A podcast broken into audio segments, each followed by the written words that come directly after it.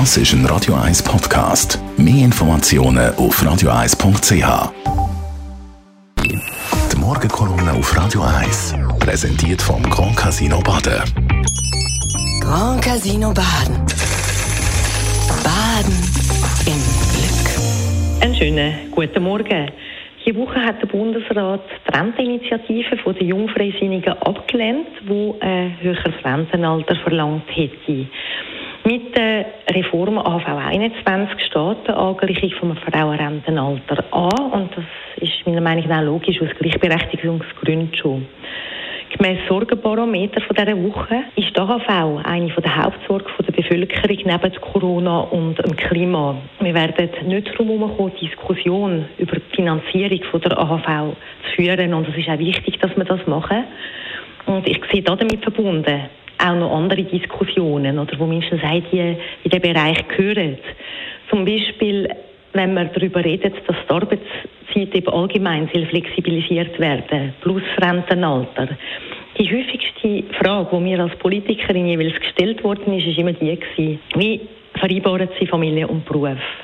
Und tatsächlich ist es so, dass nicht jeder in jeder Lebensphase gleich viel leisten kann und nicht jeder in jeder Lebensphase gleich belastet ist.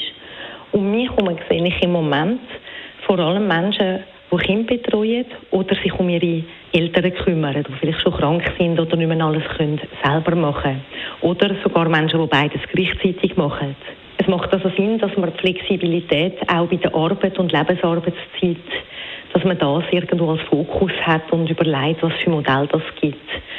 Es ist auch so, dass wahrscheinlich nicht alle gleich lang werden können arbeiten denke, eine Universitätsprofessorin kann ja gut mit 70 noch arbeiten, wenn sie gesund ist, während dann zum Beispiel über einen körperlich anstrengenden Beruf hat, eben früher Verschleißerscheinungen merkt. Und ich denke, es ist auch uns oder der Politik jetzt auch ein Modell, das die Umstände berücksichtigt, eben in die Diskussion einzubringen und dort auch kreative und lebensnähe Lösungen zu finden. Es gibt auch in Betrieb bei Arbeitgebenden Möglichkeit natürlich, dort gewisse Modelle einzuführen. Es gibt da auch Firmenkulturen und Firmen, die schon sehr fortschrittlich sind.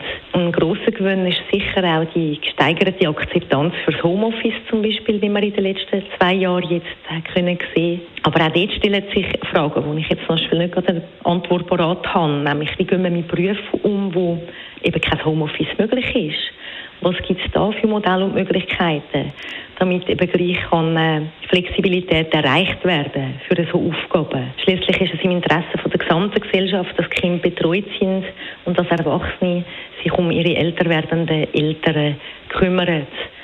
Es kommt auch eine andere Generation Junge dran. Wir sagen viele, also so viel wie ihr arbeitet, wenn wir dann nicht mehr arbeiten. Es ist also sicher so, dass wir als Gesellschaft uns Gedanken machen müssen, was für Modelle und unterschiedliche Möglichkeiten dass es gibt, dass eben mehr Lebensmodelle über das ganze Menschenleben hinweg können berücksichtigt werden. Die Morgenkolumne auf Radio 1.